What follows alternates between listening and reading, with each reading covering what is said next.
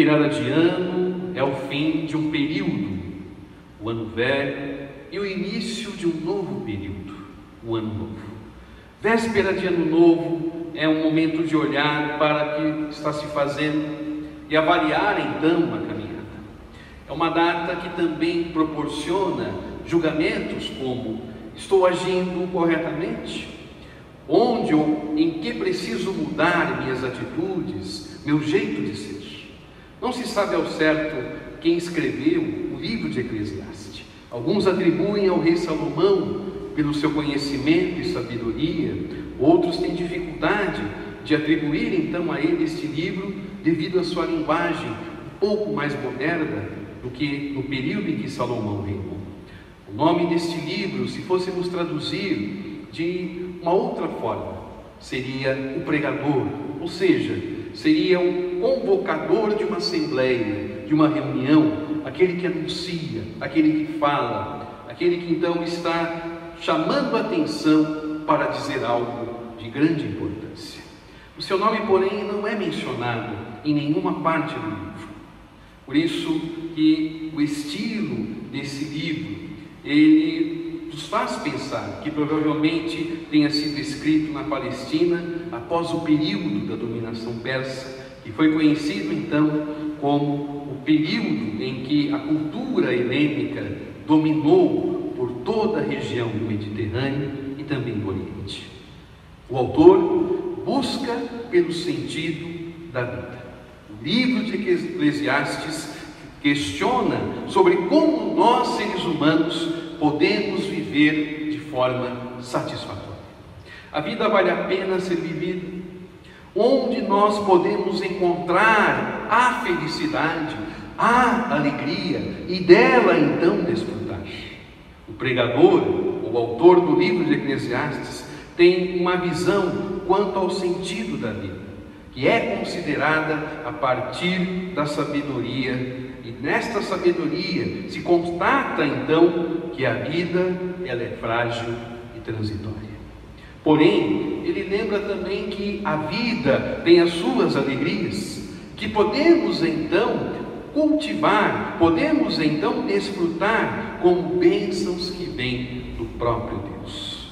A vida, ela é repleta de mistérios. Por outro lado, o pregador descobre que a vida só tem sentido através do relacionamento com Deus. A vida que não está centrada em Deus ela pode então se encontrar vazia. Em suma, em resumo, o livro de Eclesiastes motiva-nos a viver uma vida, mas uma vida com Deus. O capítulo 3, que foi lido, os versos de 1 a 13, é um dos poemas mais conhecidos e um dos mais famosos da Bíblia. Nestes versos, o autor resume tudo o que acontece numa vida: nascer, e morrer, plantar e colher, chorar e rir, amar e se aborrecer, guerra e paz. Assim é a nossa vida. Ela tem seus altos e baixos, a vida tem um início, mas também tem um fim, e tudo é passageiro. Isso, de certa maneira, nos alivia, nos tira então da ansiedade que temos de saber ou querer conhecer o tempo das coisas.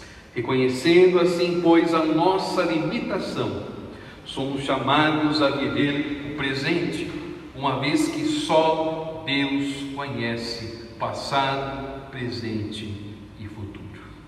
A nossa vida vem diariamente das mãos de Deus, é dele que recebemos todas as coisas comida, bebida, os frutos do nosso trabalho, para que possamos então desfrutá-los. Nós dependemos de Deus, pois sem a presença dele, nada somos. Eclesiastes é um livro que quer prevenir contra as ilusões da própria vida e sugere que o caminho a seguir é aquele caminho que Deus dá aos seres humanos: nascer e morrer. As pessoas vivem entre estas duas realidades, elas agem e sentem. Tudo está entrelaçado. Entre o nascimento e a morte está a vida, a qual é preenchida pela sucessão de tempos. Dessa forma e desta maneira, nós vivemos num mundo de contrastes, e entre o nascimento e a morte, entre o plantio e a colheita, convivemos com o bem, com o bom, com o agradável, com o alegre, mas também com o ruim, mal, o desagradável e aquilo que causa tristeza. Também nós falamos de tempos bons e de tempos difíceis. Em diversas culturas, celebra-se a troca de ano como um momento importante, como deixar para trás uma realidade e então receber uma nova realidade, um novo tempo. Tempo de olhar para trás, mas sonhar para frente. Olhar para o passado, pode-se perceber que nem sempre foi como planejado, conforme o agrado. Doença pode se tornar um tempo de aprendizagem. O sucesso profissional muitas vezes pode se mostrar como uma armadilha para a quebra das relações familiares. Mesmo assim, circunstâncias adversas levam as pessoas lá onde elas hoje estão. No olhar para o futuro, muita esperança é colocada na elaboração da famosa lista de desejos ou promessas para o ano que vem.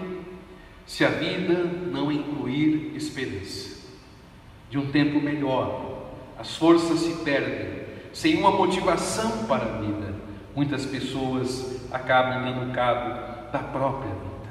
A virada do ano é tempo de colocar tudo na balança e voltar a sonhar, ainda que o trabalho seja enfadonho, cansativo.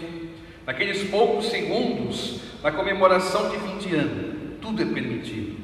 Sonhos são possíveis e o passado com seu fardo fica para trás. Estamos diante da relatividade do tempo, pois o tempo passou, mas o tempo também deixou as suas marcas. Porém, as pessoas podem e precisam continuar a sonhar e a viver. Como é possível viver diante de tanta incerteza sobre o que virá? Como saber o que é melhor para a vida? Confiemos então no conselho que nos dá o pregador, o livro de Eclesiastes. Vivamos bem a nossa vida. Desfrutemos da nossa vida fazendo bem, desfrutando daquilo que temos, no momento em que estamos. Mas o que acontecerá em 2021? Precisamos estar confiantes neste novo ano que chega iminente. Gostaria de terminar esta meditação com um texto pequeno, breves palavras do teólogo alemão Dietrich Bonhoeffer, enquanto estava preso em uma prisão num campo de concentração na Alemanha nazista.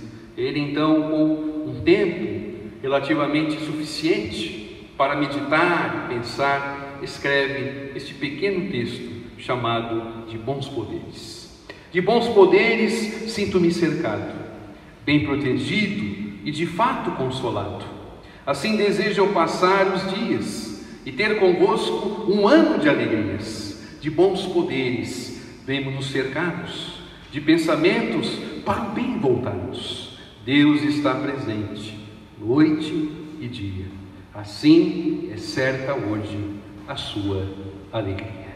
A confiança e a segurança de fé que nos vem à mente neste poema, então, de Bonhoeffer, é a certeza da fé que deve ser anunciada, é a certeza da fé que deve ser então dita, é a certeza da fé que deve ser então vivida.